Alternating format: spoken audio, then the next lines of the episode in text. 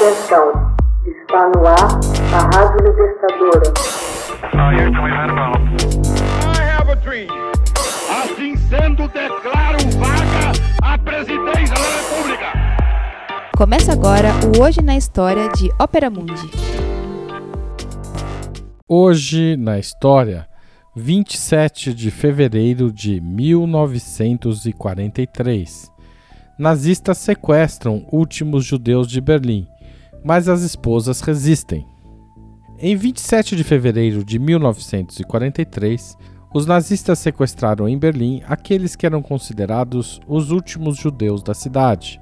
Eram, em sua grande maioria, homens casados com mulheres de, abre aspas, estirpe ariana, isto é, abre aspas, de boa raça alemã, fecha aspas. Várias centenas desses homens esperavam num prédio da rua Rosenstrasse, a Rua das Rosas, para serem deportados para algum campo de concentração. Suas esposas, no entanto, obrigariam o governo alemão a reverter a decisão.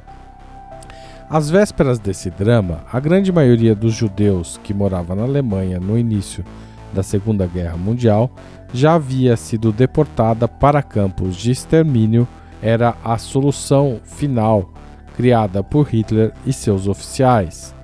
Somente aqueles casados com não-judeus foram provisoriamente poupados, assim como seus filhos.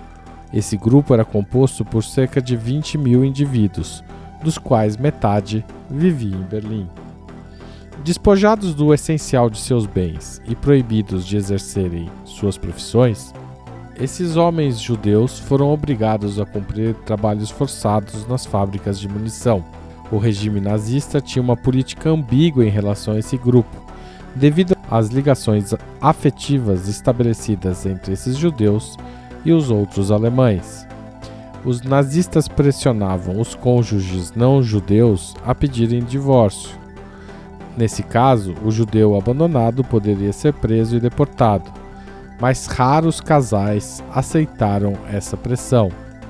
Enquanto isso, na frente de batalha, em 31 de janeiro de 1943, os alemães foram derrotados em Stalingrado, na União Soviética. No dia 13 de fevereiro, em Berlim, diante de uma multidão histérica, o ministro da propaganda Joseph Goebbels proclamou a guerra total. Para Hitler não havia mais razão para poupar os judeus alemães restantes. No dia 27 de fevereiro de 43, a guarda pessoal de Hitler prendeu centenas de judeus em seus locais de trabalho, enquanto os homens da Gestapo, a polícia política, sequestravam os filhos em suas residências. Esses sequestrados foram conduzidos para cinco centros de detenção no coração de Berlim. Um deles estava situado na rua Rosenstrasse, o edifício encontrava-se a dois passos da Burgstrasse, uma rua que abrigava o quartel-general da Gestapo para questões judaicas. Pela noite, as esposas, constatando a ausência de seus maridos, decidiram se reunir diante do centro de detenção. No dia seguinte, um domingo, várias delas gritavam em frente ao prédio: Devolvam-nos nossos maridos. Os maridos, através dos muros, responderam a elas da maneira possível.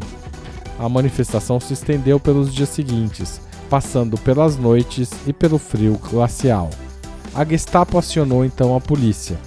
Entretanto, tão logo os oficiais dispersaram com certo grau de violência as mulheres, elas rapidamente se reagruparam. Uma brigada da temida SS foi chamada para auxiliar na dispersão das mulheres. Os guardas simplesmente ameaçaram metralhar as manifestantes. Ainda assim, a determinação não esmoreceu. Por fim, ao cabo de uma semana, Goebbels, cansado de tentar resolver o problema, suspendeu o sequestro desses judeus e os detidos da rua Rosenstrasse ficaram, a partir de 6 de março, autorizados a juntar-se às suas famílias esse pequeno episódio de resistência alemã ao nazismo e à política da solução final ganhou uma versão cinematográfica chamada As Mulheres de Rosenstrasse, de 2003, que teve direção de Margaret von Trotta. Hoje na história, texto original de Max Altman, locução de Haroldo Cerávulo Cereza, gravação e edição de Laila Manuelle. Você já fez uma assinatura solidária de Opera Mundi? Com 60 centavos por dia, você ajuda a manter a imprensa independente e combativa. Acesse www.operamundi.com.br/apoio.